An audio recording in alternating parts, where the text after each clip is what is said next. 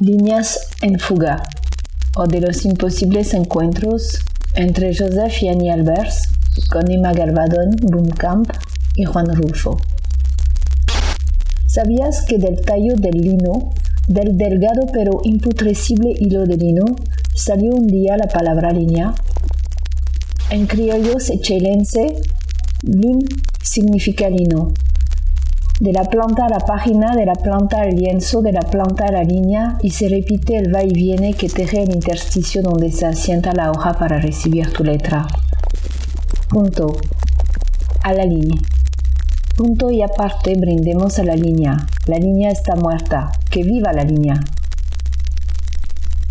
El hilo portador del significado como la noticia que carga también el sentido.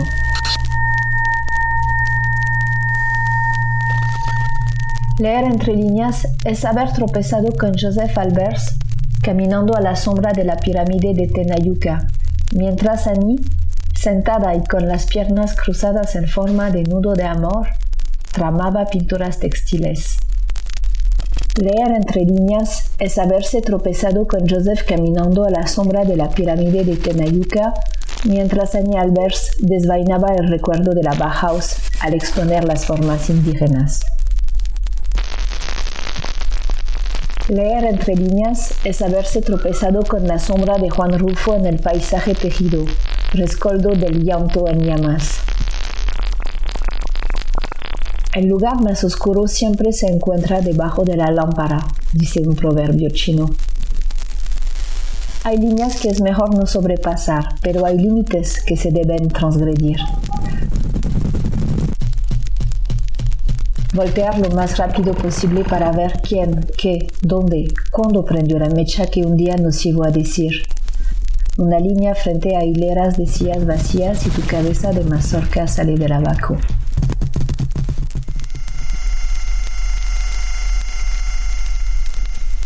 No perder el hilo. Seguir contando para ti. La escritura es todavía un diseño amateur y ortopédico aplicado al ectoplasma que es el mundo. Pronto se la tragará la máquina y no quedará nada. Escribir, alejarse y ver hacia adentro. Escribir, corregir, escribir, enderezar, tocar, pero nunca invadir. La conquista que no hubo. La lectura como un intento de mantener la espalda recta y de avanzar hacia lo amado. Con la trenza perfecta de color negro brillante. Sol o eso, solo eso. Hilos de sol diminutos, retorcidos, carbonizados sobre un rectángulo antes árbol, antes fuerza, antes nube, tratan de decirnos algo al oído, mientras la página regresa a su verticalidad. La geometría echa volumen, una pirámide que es un tapete, que es una bandera, que es un territorio autónomo. Así por una bandera se fundó la República de Josefiani, conquistados por la geografía de las formas.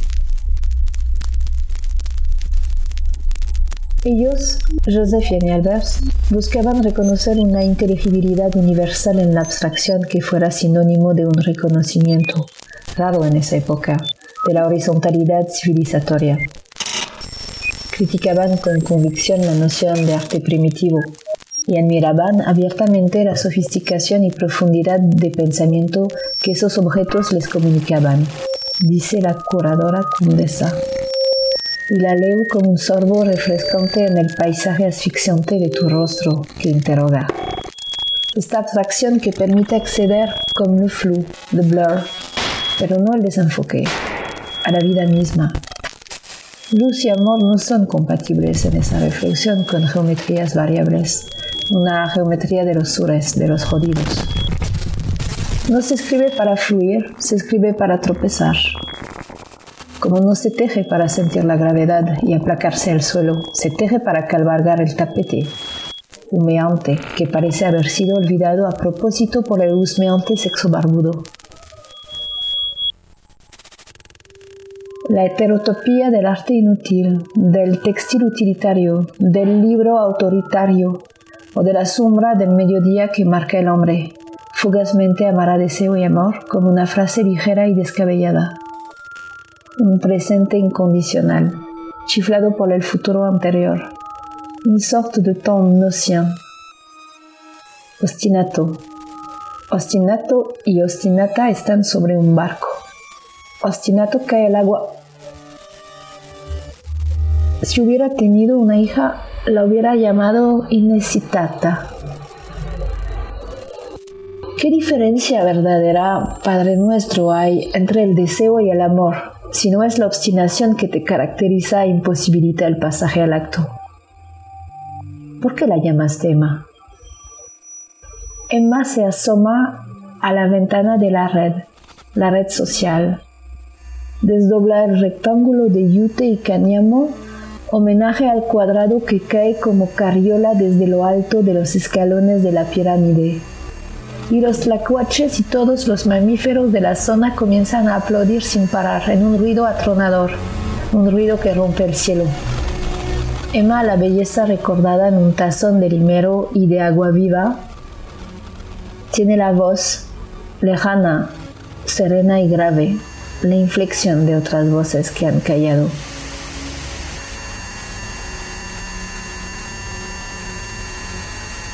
No es por Annie, sino por Juan. En el nombre de Juan, que Joseph encuentra a Emma, debajo de la línea que marca el umbral de la sombra de la pirámide al sol. Mientras Juan compone y sintetiza, Joseph abstrae y se afirma. La escritura de Rulfo es un sol que quema. Rulfo como un gavilán, una ceja fruncida en los cielos donde se asoman las nubes chismosas de su palabra. Mitla, Mitla, me gusta repetir Mitla, Mitla donde no estuviste. Guiño de ojos sobre los rostros de piedra impasibles. Ani. Ani por el telar sagrado y el punto de cruz que nace au bout de ses seins. Pero el guion, esa diminuta línea que une a Joseph con Emma es Juan, porque de la pluma de Juan se deshila, sube o baja, según se va o se viene, para el que va sube, para el que viene baja.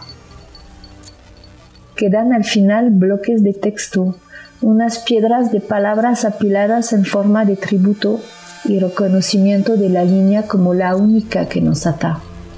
Una línea que quisiéramos blanda y suave. Los cuadrados, todos lo saben, solo sirven para ver al sol de lado.